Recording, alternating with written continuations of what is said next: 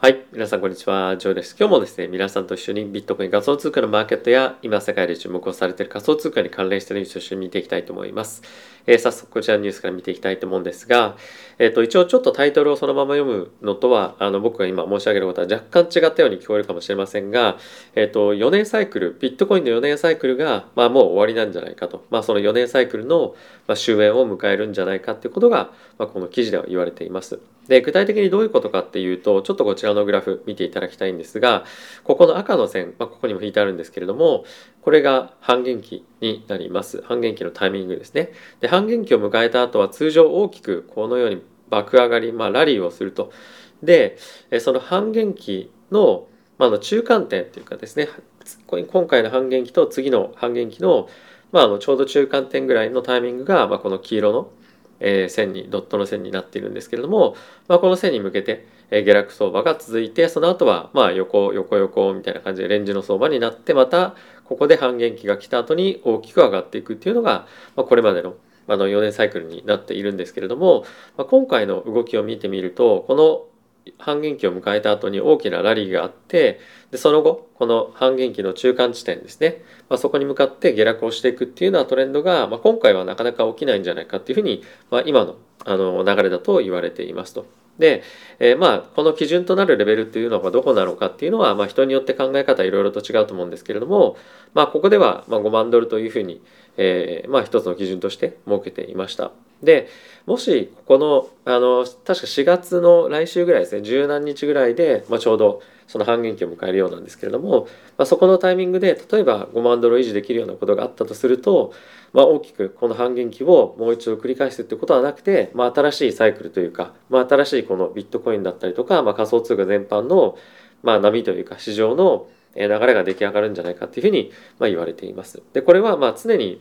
あのこの1年半2年ぐらいずっと言われていたことかと思うんですけれども、まあ、やはり大きく、えー、仮想通貨に、まあ、どんどんどんどん機関投資家だったりとかですね大きな企業が、まあ、入ってくることによって、まあ、売買の基準だったりとか、まあ、それに与える影響を及ぼすまあ要素がですね本当に大きく、えー、いろいろ変わって市場環境が大きく変わっていくでしょうと。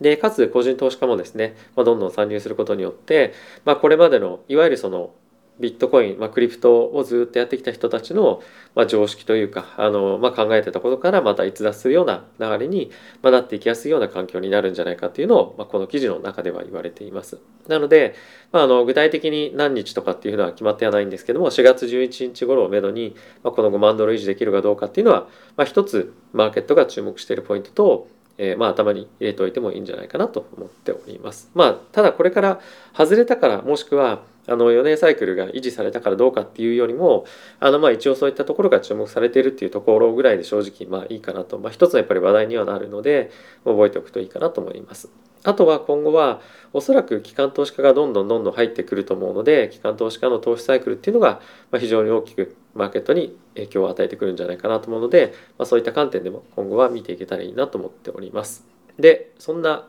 あの投資家たちなんですけれどもえっと、ここの TradFi っていうふうに書いてあるのが traditional finance ですね。で、これまでは、あの、トラディショナルファイナンスの、まあ、カンファレンスっていうのは非常に多くあって、まあ、それを中心に、まあ、開催する開催者っていうのが、まあ、企業としてはいたんですけれども、まあ、その企業、その開催企業が今回は、まあ、クリプトに特化したカンファレンスを開きますということを発表していました。で、かつそのカンファレンスに対して、従来のこのもともとのトラディショナルファイナンスに参加していた人たちが、まあ、ものすごく強い興味を持って、まあ、このカンファレンスに挑んでいくっていうのが今回記事になっています。でどんな人が参加するかっていうと、まあ、当然、まあ、いろんな投資信託だったりとか年金とか、まあ、あとは、まあ、それ以外の例えばそのプライベートバンキングとかで、まあ、商品を売るような金融機関とかですねそういった、まあ、比較的コンサバめな商品を扱う人たちもしくはコンサバめな商品に投資をする人たちが今回のカンファレンスにどんどんどんどん参加すると。で、えー、彼らとしてはですね彼らというのはそのカンファレンスに参加する投資家としてはやっぱり非常に興味があるというのが、まあ、本当のあの本音だと思うんですけれどもじゃあなんでそんなに積極的に投資が行えないかっていうのはいくつか理由があると思います。で一つに関しては、まあ、しっかりと規制がまだマーケットでないというのが一つ大きな理由かと思います。でもう一つに関しては実際にそのクリプトを運用してましたっていう人が非常に少ないんですよね。なのでファンドマネージャーとして採用じゃあ外部からできる人がそんなに今マーケットにはいないというのが一つ大きな悩みかと思います。で3つ目これかなり重要だと思うんですけどもこの仮想通貨を取引していく上で例えば社内で取引終わった後にどういうふうに決済をするのかとかどういうふうにリスク管理を例えば他のアセットとまあ組み合わせてしていくかっていうのの技術というか知見がまだま溜まってないっていうのがまあ一つ大きくあるのかなと思っております。ただし、えー、まあこの仮想通貨に対しての非常に大きなデマンドっていうのは変わらないと思いますし、えー、どんどんどんどん強くなってくるもしむしろこのカンファレンスを開催するのがちょっと遅かったかもしれないっていうふうに言ってるぐらいではあるので、まあ、継続的に、えー、こういった形で、まあ、非常に強い興味が持たれているということはあのまあおそらく皆さんも感じてることだと思いますし、まあ、こういった状況を見てみると仮想通貨に、まあ、あの非常に弱気になるっていうのもかなり難しい状況かなと思います。まあ、逆にその強気になりすぎてどんどんどんどん上がっていくっていうわけじゃないんですけれどもやっぱりこのアセットクラスがえここにまあずっと残り続けてでかつマーケットとして拡大していくというそういう流れは、まあ、しっかりとあるので、まあ、それに向けて、まあ、ポジションを構築していくっていうのは本当にやっぱあの今後仮想通貨を、えー、まあ投資していこうというふうに考えてる方からすると、まあ、非常に重要なポイントになってくるんじゃないかなと思います。で、え、そんな中なんですが金融機関の中でもオーストラリアに、えーと、コモンウェルスバンク・オブ・オーストラリアだったかなっていうところがあるんですけれどもこれはヨーロッパじゃなくて、えーと、オーストラリアのえっと、4つの大きい銀行があるんですが、まあ、そのうちの1つですね。で彼らは、え顧客に対してビットコインもしくは仮想通貨に関連した商品を、まあ、非常にアクセスしやすく、まあ、提供していきたいということを今、まあ、トライしているわけなんですけれども、まあ、それをちょっと邪魔するわけではないんですが、えっとまあ、アメリカでいう SEC だったりとか日本でいうと、まあ、証券取引委員会ですかね、まあ、そういったものがあのあると思うんですけれどもそういったところが、まあ、すごい規制というか、まあ、書類出してくださいみたいな感じで、まあ、ある意味若干ちょっと邪魔してるような感じに今なっているそうです。ただしオーストラリアではですねこの仮想通貨はあの証券ではないというふうにもうすでに認められているので、まあ、従来であれば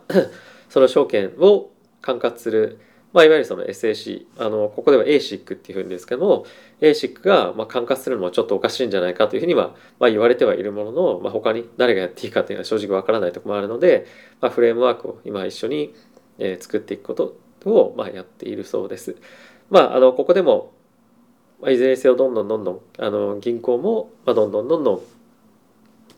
顧客に対してこういったサービスを提供していってますし、まあ、アメリカでも同じようなことが進んでいる。でかつドイツでもですね同じようなことが進んでいたりとかもするのでやっぱり世界中の銀行が、まあ、結構その規制があったりもするのでなかなかあの商品提供を始められていませんけれども従来の銀行っていうのはどんどんマーケットが今縮小していってしまってるんですよね。フィンテックにいろいろとやっぱりそのマーケットを捉えてしまっているというのもあるので、まあ、こういった仮想通貨という新しい商品が出てくることによって新しい収益源が一つできるというところもあって期待を非常に多く持ってるんじゃないかなと思っております。はい。で、まあ企業はどうなっていくかっていうのの、まあ、一つの代表例としてよくメタが挙げられると思うんですが、まあ、今回メタがですねトークンの発行っていうのを今画策していますよというところと、まあ、あとはこれに付随して NFT のマーケットプレイスを、まあ、近い将来確か5月とかだったかなにあの出すということを今あの、まあ、企んでいるというか画策しているようです。で一応このメタの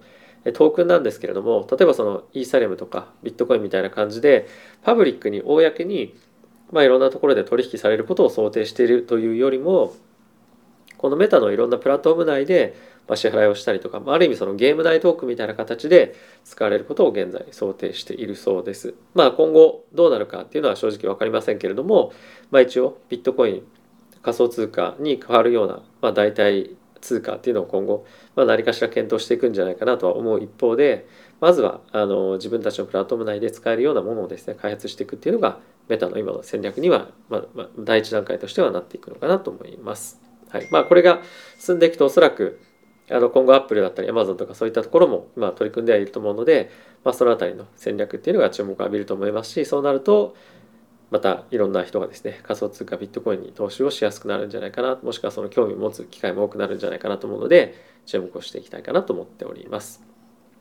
はい続いてはですねついに、えっと、オープン市場でソラナベースの NFT が取引できるようになりました。まだちょっとベータ版ではあるんですけれども、一緒にちょっとサイトを見ていきたいと思います。で、これが、まあ、あの、通常のサイトではあるんですがここに Solana is in beta on OpenSea というのがあるので、まあ、クリックしてみると、まあ、ほぼ同じようなサイトなんですけれども、まあ、こんなのが出てきますと。で下に行くといくつかコレクションがあるんですが、まあ、こういったところで見てもいいですし、まあ、例えばこの stats っていうのランキングクリックしてみると、まあ、全てのあのチェーン上でのランキングっていうのが出てくるんですがここで、まあ、ソラーナ特化したものを見たければソラーナに切り替えていただいて、まあ、どんなものが今売れてるかっていうのを見えるような感じになっています。まあ、今後どういうふうにあのなっていくかわからないというかあのまだまだ trading volume は非常に少ないんですけれども、まあ、今後はこの OpenSea 上で取引よりされることによって、まあ、ソラーナ上での NFT の人気っていうのが高まってくるんじゃないかなと思いますし、まあ、こうなってきた場合にじゃあイーサリアムソラーナどっちで出すのかっていうのは、まあ、あのトレンドとしてどういうふうになっていくのかっていうのは注目して見ておきたいかなと思っております。はい、で、えー、最後になんですけれども、まあ、結構ここ最近僕があのいろんなステーキングやった方がいいですよみたいなことを前からでも言ってるんですけれども、えっ、ー、とバイナンス上で UST のステーキングがまあ、今回できるようになりましたと。でこれは大体19%ぐらいあの利回りが出るんですけども、まあ、結構これ僕の考えでなんですバイナンスはまあ非常にいい商品あるんですけど、まあ、結構ですねこれロックしなきゃいけなかったり3ヶ月ロックなんですよね。だから正直あんまりまあいい商品ではないなとは思う一方で、まあ、いかにこの UST のステーキングが今非常に注目されてるかっていうのがこういったところから見てもわかると思います。で僕は今、えっと、バイビットの方でも18%を超えるような、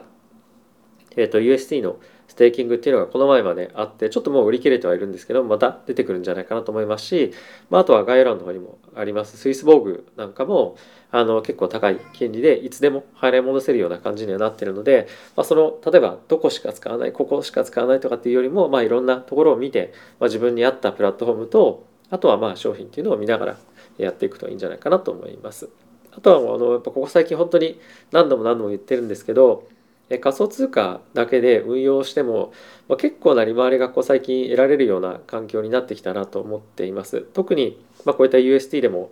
あのテザーでも何でもいいんですけれども、まあ、そのステーブルコインの利回りだけでも結構な、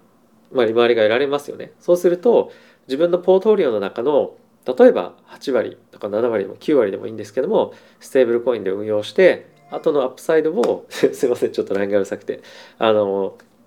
例えばその10%をビットコインとかソラーナ持ったりあのカルダノの ADA 持ったりイーサリアム持ったり何でもいいんですけどそういうすることによって、まあ、結構リターンの安定化っていうのを図れると思うんですよね。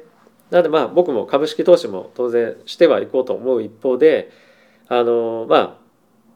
まあ、機械損失っていうのもま考えたりすると、まあ、そこはどういうふうなバランスでやっていくのがいいのかっていうのはちょっと考えなきゃいけないなっていうのは最近ですね一つ悩んではおります。まあ、とはいえやっぱりそのコックスというかあのお金が盗まれる可能性仮想通貨、まあ、ゼロではないというところもあるので、まあ、その辺のリスクを考えて自分がまあ一番あのまあ心地よいリスクの取り方っていうのをあのいろいろと試していただけるといいんじゃないかなと思っております。はい。ってことで皆さん今日も動画ご視聴ありがとうございました。なかなか本当に最近動画上げられていなくて申し訳ないというか僕も自身もあの、まあ、ちゃんとやらなきゃっていうかちゃんとやってるわけじゃないんですけど、はい。あの努力してやってまいりたいと思いますので今後ともぜひよろしくお願いいたします。はい。ってことでまた次回の動画でお会いしましょう。さよなら。